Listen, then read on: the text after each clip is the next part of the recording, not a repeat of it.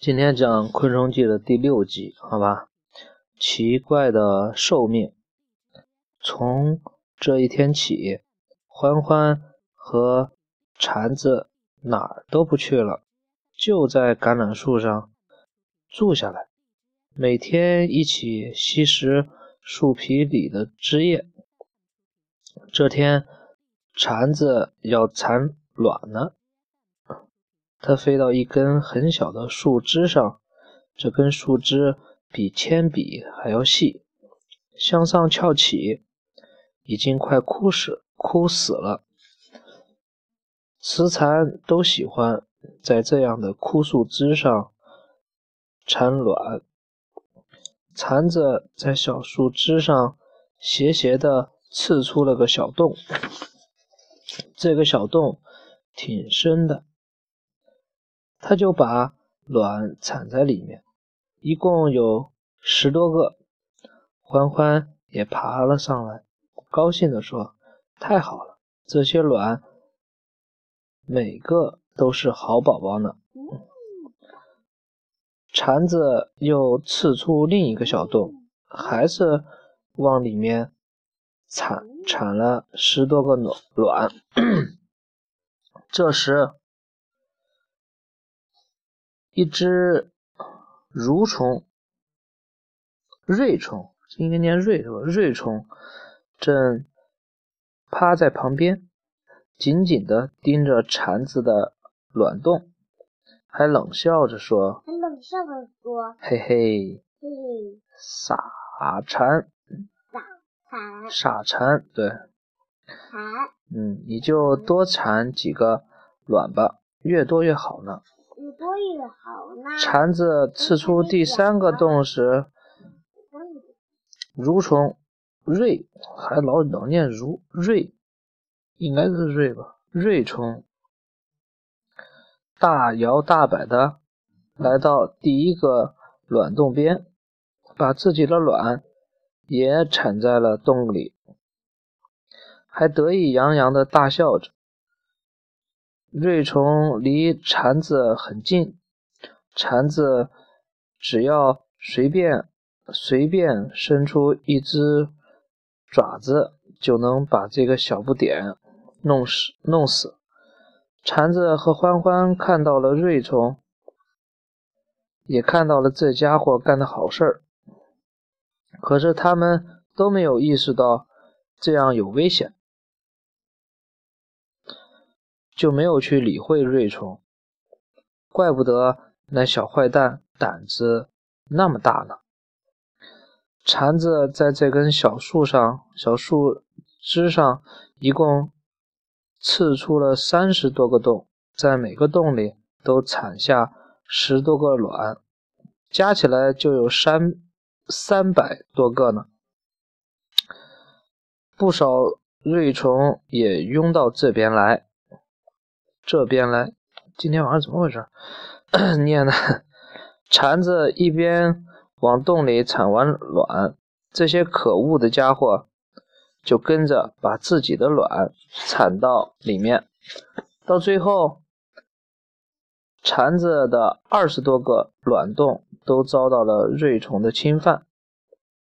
欢欢和蝉子都盼望着宝宝们早点出世，可他们的身体。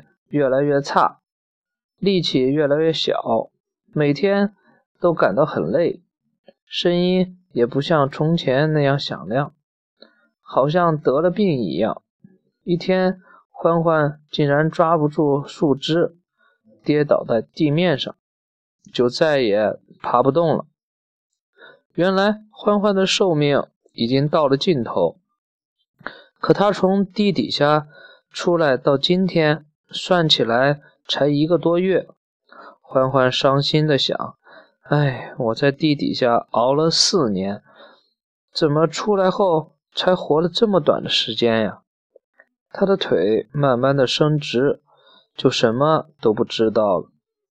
蝉的寿命应该算是长还是短呢？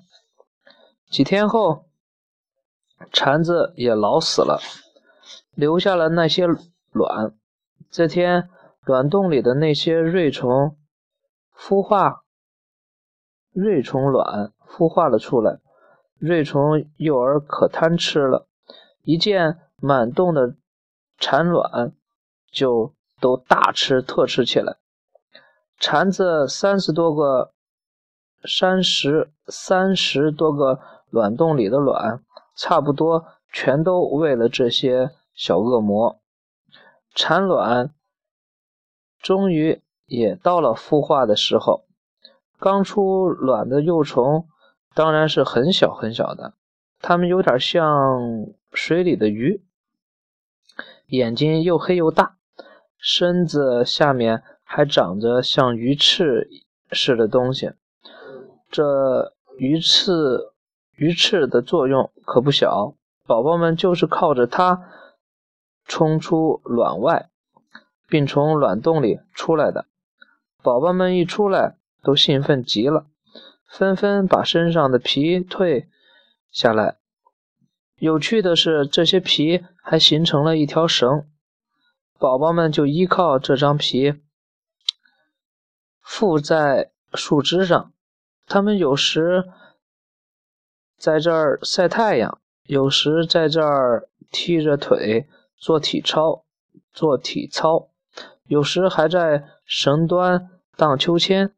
都过得无忧无虑的。